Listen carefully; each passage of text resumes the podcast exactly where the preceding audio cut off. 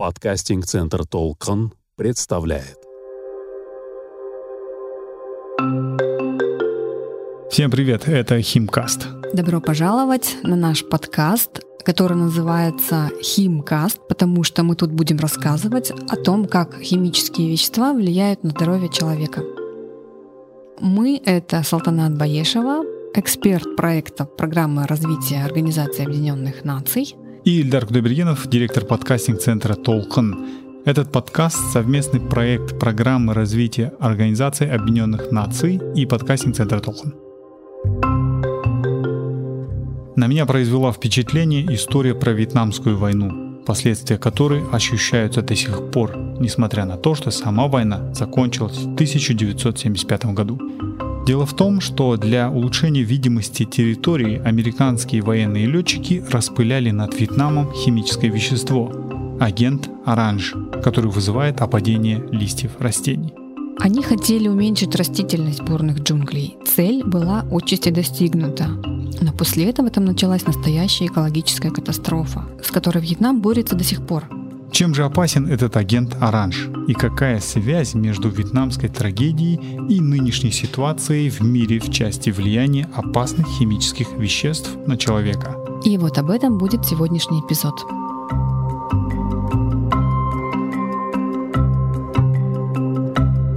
Основным компонентом агента Оранж является диоксин, и в те годы люди в полной мере не осознавали полностью его пагубного влияния на здоровье человека. Попадая в организм с водой и пищей, он вызывает заболевания печени и крови, может нарушить нормальное протекание беременности, вызывать массовые врожденные патологии у новорожденных. В результате этого во Вьетнаме произошла настоящая экологическая катастрофа.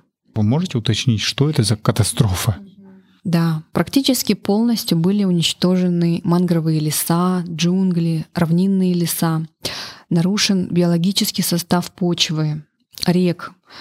В результате э, влияния этого химического вещества большая часть растительности была уничтожена. Остались только некоторые колючие виды трав, которые непригодны для скота. То есть пищевая цепь была полностью разрушена. Многие виды земноводных насекомых исчезли, сократилось число рыб в реках. Серьезно изменился экологический баланс Вьетнама. Например, из 150 видов птиц осталось всего 18. А почему не проводились исследования по влиянию этого диоксина на здоровье людей до его активного применения? На самом деле, когда начали проводить исследования о влиянии диоксина на здоровье человека, эти данные попали под завесу государственной тайны, стали госсекретом, поскольку многие страны стали их использовать в качестве боевого химического оружия. Я могу сказать, что нам очень повезло, что мы никогда с этим диоксином не сталкивались и, надеюсь, не столкнемся. Нет, Эльдар, к сожалению, это боевое химическое оружие выделяется при самом обычном сжигании пластика. Эти вещества никогда никем специально не производились и не используются, но они постоянно образуются вам при любых процессах, включающих хлор, например, целлюлозно-бумажное производство, но особенно при высокотемпературных процессах. То есть тлеющие свалки — это прямой источник диоксинов, вот осенью мы, допустим, листья, всякую, всякий мусор вот так вот складываем и сжигаем. Да, без разбору. Мы не смотрим, там есть ли пластик или нету. На самом деле это очень страшная ошибка, которая приводит к тому, что люди, вдыхающие этот дым тлеющие, они просто дышат диоксинами. Во Вьетнаме произошла катастрофа, потому что там специально в боевых целях распыляли. У нас-то в бытовых условиях а, не такие большие объемы, и у нас-то наверняка не будет таких страшных последствий. Да, конечно. На Вьетнам было распылено 83 миллиона литров, в то время как их допустимая суточная доза ДСД, то есть доза, которая может без видимых последствий быть поглощена организмом, исчисляется пикограммами. Пикограмм — это величина в миллион миллионов раз меньше, чем 1 грамм. Сколько там ноликов? То есть это 12 ноликов после запятой.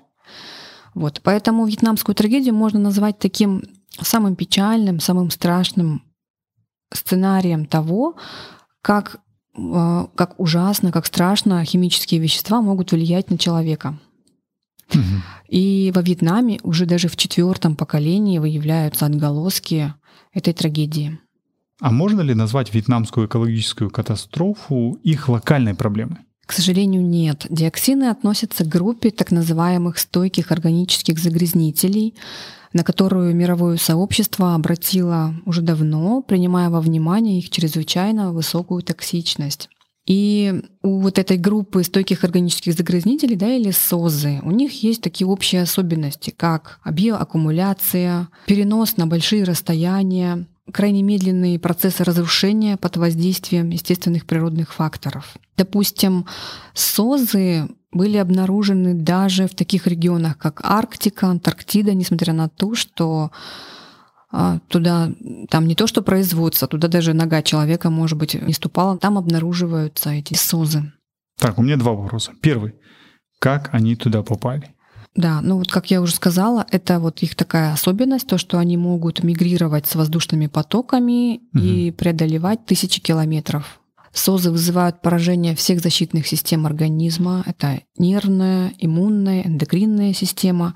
И действие этих токсикантов проявляется уже в чрезвычайно малых дозах. Вот, допустим, для диоксина э, величина летальной дозы составляет значит, 10 минус 6 грамм на 1 килограмм живого веса. Это существенно меньше аналогичной величины для некоторых боевых отравляющих веществ, например, для замана, зарина или табуна. Смотрите, из этих, из этих всех цифр, очень сложных для тех, кто слушает первый раз, я сделал вывод о том, что это очень опасные вещества. И это глобальная проблема, решить которую невозможно в одной стране. А каким образом происходит регулирование этой проблемы в мировом масштабе? Да, это на самом деле процесс очень сложное регулирование, там не то, что там на глобальном уровне, но на национальном. Поэтому Вообще, да, на человека ежедневно действует более 60 тысяч химических соединений постоянно. И для начала нужно было выбрать минимальную группу наиболее опасных соединений. И ученые выбрали вот эту именно группу СОС это было 12 химических веществ, и их так и прозвали «грязная дюжина». Свое решение избавиться от этих опасных химикатов было поддержано многими странами, и это решение было подтверждено Стокгольмской конвенцией о стойких органических загрязнителей, которая была принята в мае 2001 года. Конвенцию подписала более чем 151 страна, в том числе Казахстан.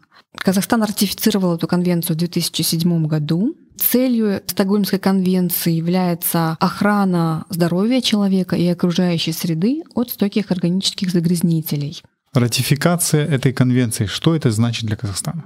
Это значит, что Казахстан до 2028 года должен избавиться от всех запасов стойких органических загрязнителей. Но поскольку уже у нас на пороге 2021 год, времени у нас осталось крайне мало. Это ну, большая такая сложная задача, трудно выполнимая, скажем так, по различным причинам. Эта конвенция сильно отличается от других международных соглашений тем, что она является документом прямого действия, то есть она может быть даже не обязательно отражена в национальном законодательстве. До 28 года. Это понятно. Что именно должен сделать Казахстан? До 2028 года мы должны избавиться от всех запасов стойких органических загрязнителей, которых в Казахстане немало. Но вообще для того, чтобы полностью обязательства конвенции были выполнены, имеется ряд требований, одним из которых является, допустим, мониторинг стойких органических загрязнителей в окружающей среде. К сожалению, в настоящий момент такого мониторинга у нас не проводится. Другим требованием является создание Национального координационного центра по Стокгольмской конвенции, который как раз-таки должен и проводить мониторинг выполнения обязательств конвенции в Республике Казахстан. Хорошо, давайте вернемся к грязной дюжине угу. или к черной дюжине, да? Там 12 веществ. У меня вопрос, неужели все эти 12 веществ являются такими же опасными, как диоксин, которого вот распыляли? Все стойкие органические загрязнители обладают такими же свойствами, как у диоксина, просто разница в том, что у диоксина допустимая суточная доза во много раз меньше. Вот. А по всем другим свойствам, да, как я уже говорила, стойкость к химическим, биологическим воздействиям, биоаккумуляция, плохая растворимость в воде, летучесть, перенос с водой пылью и крайне высокая токсичность. Хотелось бы немного остановиться на таком свойстве, как биоаккумуляция. Допустим, у нас в воде имеется э, очень мизерная концентрация ДДТ. Да, это один из видов стойких органических загрязнителей. Допустим, 3 миллионных ppm. Концентрация ДДТ в зоопланктоне, который растет в этой воде, будет составлять 4 сотых. То есть мы видим, да, насколько концентрация растет. ДДТ в мелкой рыбе уже составляет 0,5 ppm. Если крупная рыба хищная съест эту рыбу, то концентрация в ней будет уже 2 ppm. Хищная птица, съевшая эту мелкую, 25 ppm, то есть мы видим, что концентрация ДДТ с содержания в воде до перехода к хищным птицам увеличивается в 10 миллионов раз. То есть поэтому так важно мониторить содержание СОС в объектах окружающей среды, поскольку мы непрерывно взаимодействуем, да, хотим мы этого или нет, и в итоге все это оказывается в наших продуктах, и которое в итоге оседает у нас в организме. И тут возникает вопрос, одинаково ли влияет СОС на людей, то есть на взрослых и на детей, на женщин и на мужчин. Да, на самом деле СОЗы влияют на людей по-разному. Это зависит от того, где они проживают, промышленный ли регион, какие продукты производятся в этом регионе.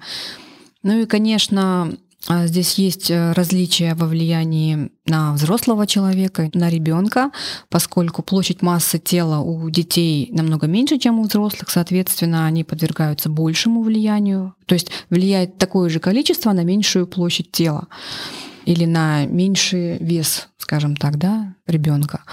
Вот. И также есть различия в действии на мужчин и женщин, но мне бы хотелось этот вопрос расширить и обсудить с международным экспертом по гендерным вопросам, которая бы нам подробно бы раскрыла эту тему.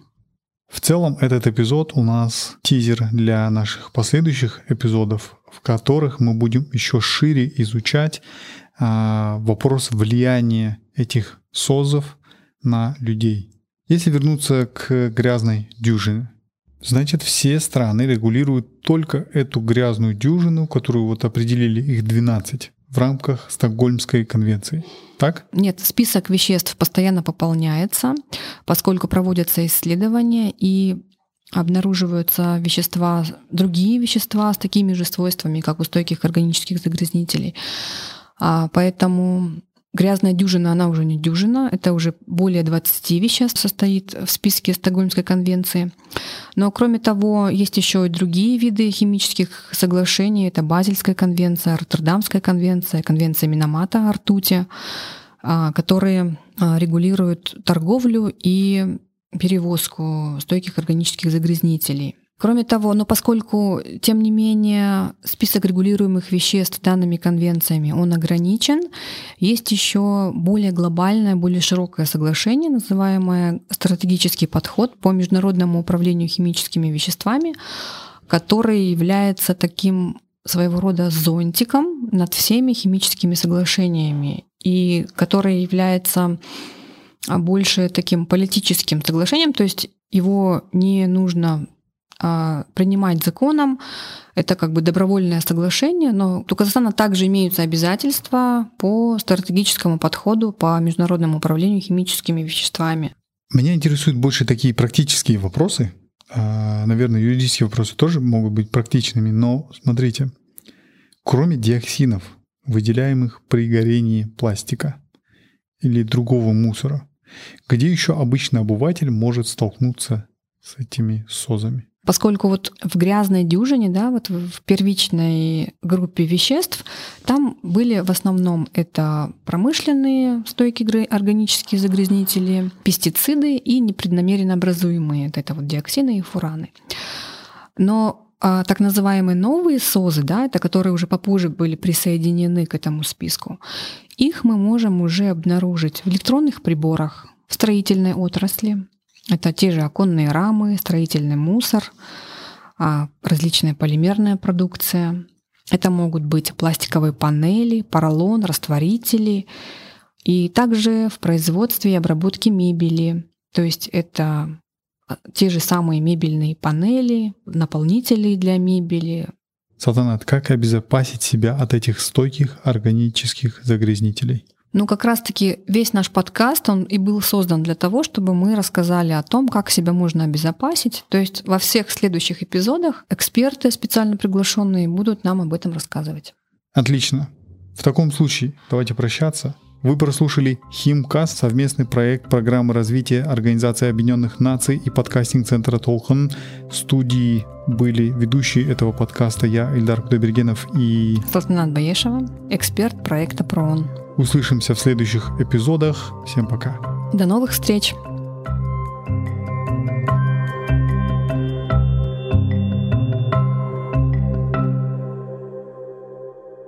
Записано и обработано в подкастинг-центре «Толкан».